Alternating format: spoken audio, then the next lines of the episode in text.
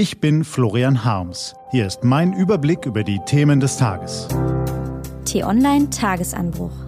Was heute wichtig ist. Donnerstag, 12. Juli 2018. Bierhoffs Ausreden, Trumps Übertreibungen und ein Urteil, das uns alle betrifft. Gelesen von Eva Morlang. Was war? Wir sehen und hören in diesen Tagen mal wieder viel über Herrn Trump. Ist ja auch wichtig, was er sagt, macht, tut, während er in Europa von einem Termin zum nächsten jettet. NATO-Gipfel in Brüssel, Besuch in London, Vier-Augen-Gespräch mit Putin in Helsinki. Wenn man sich die Berichterstattung anschaut, könnte man meinen, da wird von einem Quartalsirren gesprochen. Viel von dem, was Trump sagt, wirkt dreist, oft radikal. Aber es hilft ja nichts. Wir müssen mit diesem Mann im mächtigsten Amt der Welt eben leben. Also wäre es gut, wenn wir verstünden, was ihn antreibt. Zum Beispiel, indem wir uns ein kurzes Video ansehen, das eine Szene auf dem NATO-Gipfel zeigt. Trump erklärt den Europäern beim Diplomatenfrühstück, was ihn erzürnt. Die USA beschützen Deutschland und gleichzeitig zahlt Deutschland Milliarden Jahr für Jahr an Russland, weil es von deren Öl und Gas abhängig ist. Das ist unangemessen, sagt er. Manche Zahlen, die er dort fallen lässt, stellen sich als übertrieben heraus, wenn man die Fakten prüft. Mehr Details gibt es in einer Analyse von Washington-Korrespondent Fabian Reinbold. Wie lange sollen wir Herrn Bierhoff und Herrn Grindel eigentlich noch dabei zuschauen, wie sie eine dilettantische Ausrede nach der anderen in die Welt blasen, immer neue Schuldige für den miserablen Auftritt der deutschen Nationalmannschaft bei der Fußball-WM suchen? Nicht im Traum kommen sie auf die Idee, dass sie selbst vielleicht auch eventuell ein ganz kleines bisschen selbst dazu beigetragen haben.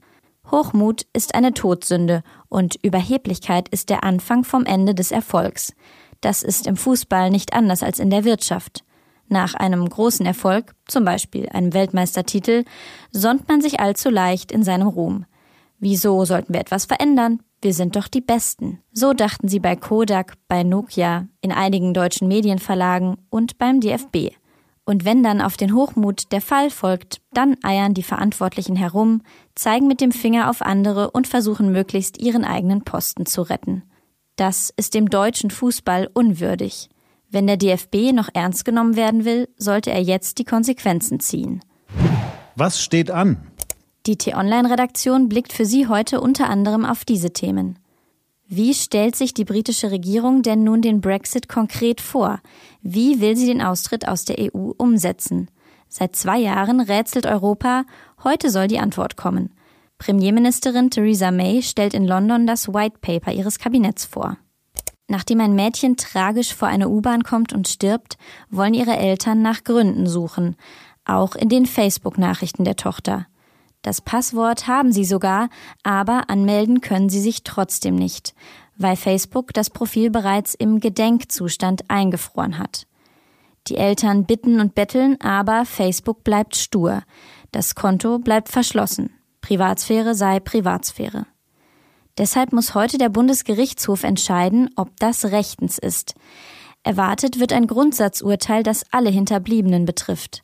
Haben Sie das Recht, Chatprotokolle, E-Mails oder Fotos eines verstorbenen Angehörigen einzusehen, auch wenn sich dieser dazu im Testament nicht geäußert hat? Ein Urteil, das für uns alle irgendwann eine Rolle spielen könnte. Diese und andere Nachrichten, Analysen, Interviews und Kolumnen gibt's den ganzen Tag auf t-online.de.